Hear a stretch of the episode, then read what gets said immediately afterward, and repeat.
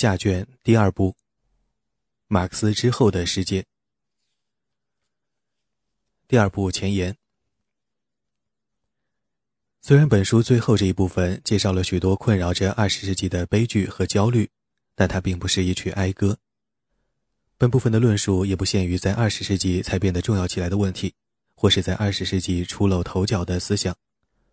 在考虑欧洲帝国主义在促成二十世纪的两次世界大战方面的作用时，不能把帝国间的竞争视为十九世纪末突然出现的现象。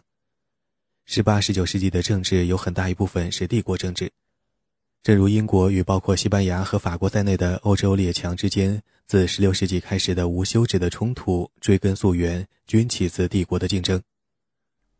不过，欧洲的全球霸权在二十世纪达到了巅峰，在二十世纪的下半叶，欧洲的帝国又开始了迅速的、经常是暴烈的解体。其他现象渊源较浅，常常是昙花一现。法西斯主义的集权梦想与宗教运动，也许特别是天主教会的野心有些相似，因为教会也企图把信徒的生活全部控制起来。但前者的野心是世俗的。把教会与政党相比拟，毕竟并不十分恰当。我们会看到，在意大利和西班牙，教会与国家曾结成过不幸的联盟，但是要想弄懂这种联盟。埋头研究中世纪神学，不持缘木求鱼，应该研究的是十九、二十世纪的社会主义和无政府主义运动，保守派对他们的反应，以及骤然发生的工业化和政治现代化对适应不良的社会产生的压力。虽然本书是政治思想史，不是政治史，但是下面的章节强调了工业化的作用以及伴之而来的人口变化对人的思想的影响。特别是对每个人看待新世界中政治与社会可能性的方式的影响。只要读过二十世纪早期的政论著作，都会注意到里面提到的现代社会的大，不管是工厂、轮船、公寓大楼，还是跨越天堑的桥梁，一切似乎都变得比以前更大。大工厂的产量比以前高得多，商店出售的货物种类比以前多得多，报纸的读者群比以前任何通信形式的受众都更大。这种现象引起的反应各种各样，各类保守派抱怨说，现代民主只靠数量唬人，质量却不敢恭维。满心焦虑的自由派不知道怎么使大社会变成伟大的社会，他们的焦虑至少有三种形式：第一种是担心个人在人群中会丧失自我，看不到生活的意义，觉得自己不过是工业机器上微不足道的螺丝钉，选举领导人的时候，自己只是投票站的一个号码。第二种是担心政府无力管理现代工业社会这部巨大而复杂的机器，经济的兴衰似乎超出了任何人的控制能力。经济衰退到来时，造成的不仅是生活的困苦，而且还有劳工骚乱和一个更大的危险，那就是工人阶级可能会发动暴动来推翻一切，摧毁财产权，建立无产阶级专政，重演法国大革命的种种惨烈。事实证明，这个危险并不像左派所希望的和右派所害怕的那么大。第三种担心则正好相反，害怕政府对现代工业社会的控制太过有效，或者是通过法西斯主义政权那种残暴的手法，或者是采用与古罗马的面包加马戏相似的收买人心的方式。政治思想很少会灰飞烟灭，完全无可挽救。有些过去的科学理论不再是科学，成了科学史中的掌故，而政治思想即使遭受同样的命运。也还是能够在后世发挥一定的作用，不是像日心说天文学和托勒密本轮学说那样完全被束之高阁。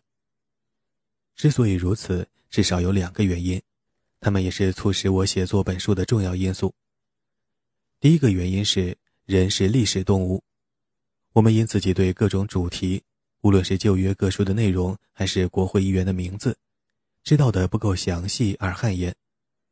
然而，对现行制度的由来以及它体现的道德和思想上的坚持，我们是非常清楚的。按比例来说，如果有一个人知道大宪章的实际内容，就有几百人相信今天的公民自由以某种方式来自这份文件。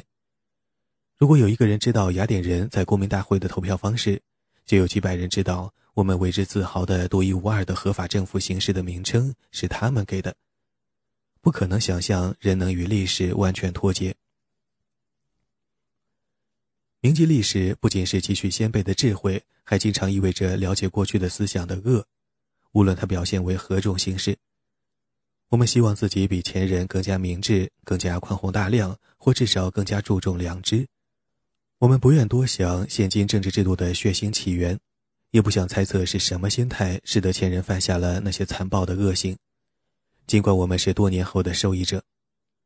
我们借以试图了解自己和自身处境的思想，有些完全是近代的，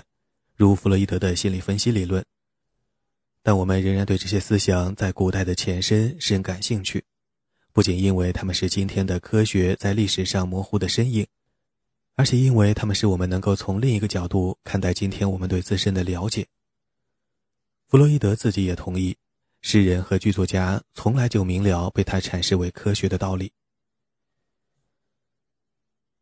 上面说了第一个原因是人是历史动物，第二个原因则几乎截然相反。虽然如今的社会与过去千差万别，但面临的困境如出一辙。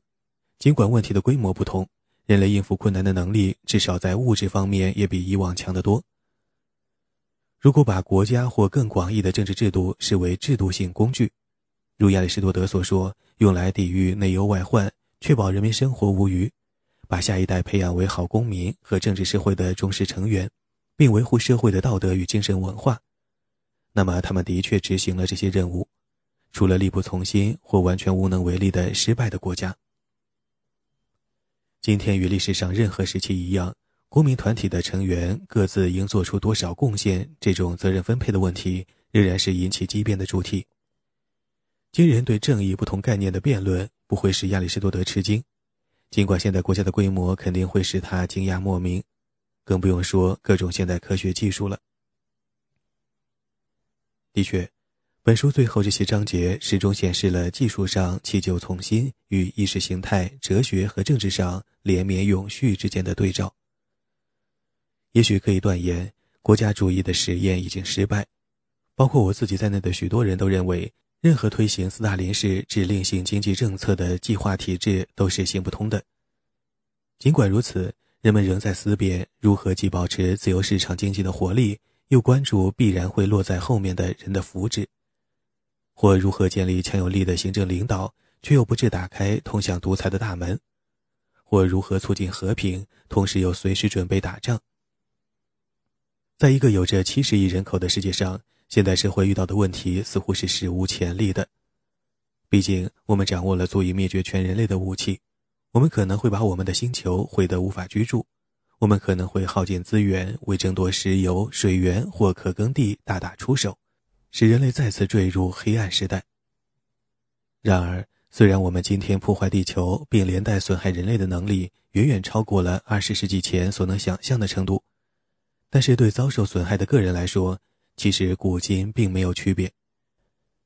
身处蒙古铁蹄经行之地，与现在 B 二五轰炸机的目标区同样恐怖。过去的社会同样因过度放牧、水土流失和耗尽资源而吃尽苦头。如果国家存在的目的也包括解决人的行为造成的副作用，这是个人和较小的群体所无法做到的，那么本书开始时提的问题就依然存在。我们该如何治理自己？我们该集体采取何种行动来解决我们集体造成的问题？